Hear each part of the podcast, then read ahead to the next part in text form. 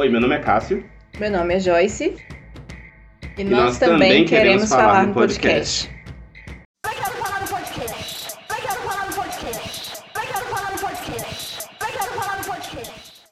Em meio a uma guerra algorítmica de notoriedade nas plataformas, o que nos é ofertado nos catálogos de filmes e séries nem sempre é aquilo que esperamos, buscamos ou com o que nos identificamos.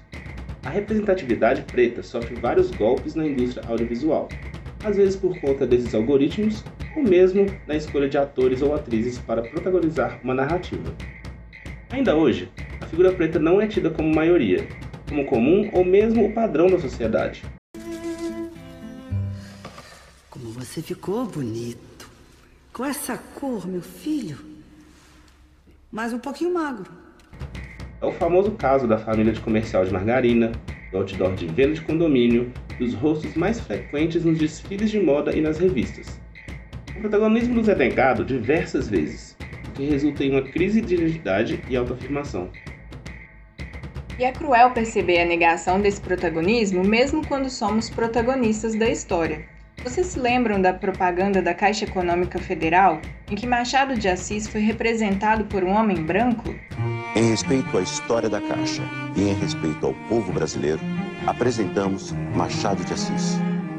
Pasmem, Machado de Assis era negro, brother. Minha amiga, meu amigo. Chega mais, senta aqui.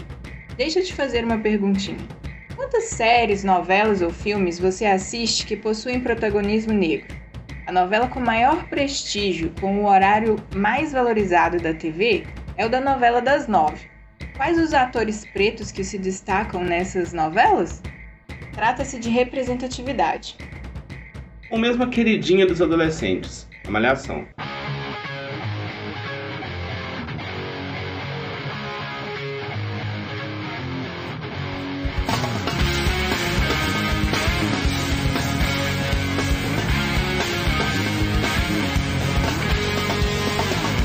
Malhação realmente é a porta de entrada para os atores na emissora, fica muito claro como as oportunidades são diferentes.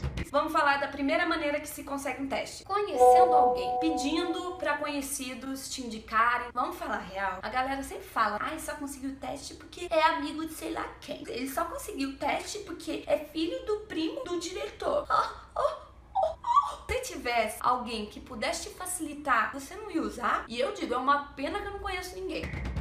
Quando assistimos a uma novela ou série em que os motoristas e empregadas das patroas são negros, uma novela de época que representa o Brasil colônia, ou um filme como Cidade de Deus, estamos sendo representados, atrizes e atores negros no rolê. Quem falou que a boca é tua, rapá? Quem falou que a boca é tua, cara? Qual é, Dadinho? Dadinho é o caralho, meu nome agora é Zé Pequeno, porra. Mas poxa, somente esses papéis são fadados a nós? Quantas vezes vimos a história de Romeu e Julieta, em que a mulher branca rica tem dificuldade de se relacionar com o preto pobre no morro? A insistência nesse tipo de narrativa serve muito mais como reforço negativo da imagem preta do que retrato da sociedade hoje em dia. E se fosse um preto rico em que a família desprezasse a branca pobre? Primeiro, é uma realidade crível por você ou pela maioria? Talvez não. Segundo, existe um porquê de retratar algo assim? Creio que não seja vantajoso para ninguém criar um outro estigma tão perverso quanto. E terceiro, ela seria rejeitada por ser branca ou por ser pobre? Percebe como a imagem do indivíduo pobre está atrelada ao preto, mas não ao indivíduo branco?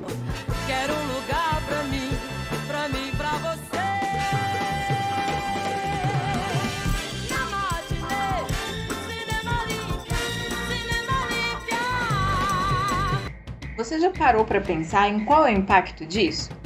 Nossas pretinhas e nossos pretinhos crescem acreditando que seus lugares na sociedade são apenas esses. Queremos ver pretas e pretos protagonizando papéis valorizados na nossa sociedade. Romper o estigma de família preta monoparental, de classe baixa, nossos corpos hipersexualizados ou como somente moradores de periferias e comunidades.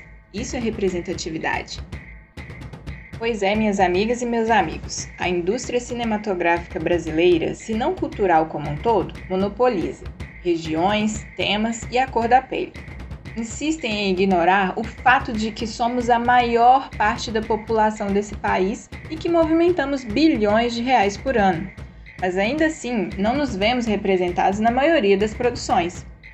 O cinema possui um papel extremamente importante, visto para além do simples entretenimento. Se considerarmos que os filmes comerciais alcançam não somente a bolha da elite intelectual que consome filmes cults, mas também a maior parte da população desse país, continuamos aumentando a distância dessas pessoas, negando uma educação cultural plena e reproduzindo racismo com os mesmos tipos de representações da população negra citados anteriormente. Você já assistiu Proibido Proibir? É um filme de drama e ação protagonizado por Alexandre Rodrigues, entre outras duas personagens, em que ele foge ao estereótipo que a gente já falou. Porra, eu compito com a minha sombra. Será que é porque eu gosto de sociologia? Será que é porque eu sou negro e tenho que provar sempre que sou melhor, cara? Que sou bom? Porra, isso cansa muito. Produções como Ela Quer Tudo e I May Destroy You também retratam muito bem o protagonismo preto um bônus de as narrativas acompanharem as histórias de mulheres pretas com toda a sua profundidade e personalidades dinâmicas. Ela Quer Tudo, de 1986, já dava passos largos neste contexto. I think Nola's a freak.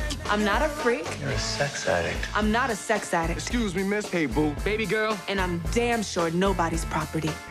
O remake, em forma de série, revisita a mesma narrativa 31 anos depois, mostrando o quanto foi importante para o cinema. Assim como ele, I May Destroy You retrata o racismo, o confronta, mas não se trata apenas disso. As questões da personagem giram em torno de sua vivência no dia a dia, e os contextos sociais que afetam a sua vida são vários. Durante todo o seu processo de escrever o seu segundo livro, depois de ter feito muito sucesso com o primeiro. Eu sou rica! E é por isso que o Também Quero Falar no podcast trará para vocês episódios dedicados a indicações e análises de produções audiovisuais, como um contramovimento ao que nos é oferecido e nem sempre nos representa. Produções com protagonismo negro e que nem sempre trazem as relações raciais e o racismo como centro da trama. Afinal de contas, eu quero ter o direito de assistir um filme bobo de romance ou comédia e me sentir representada positivamente.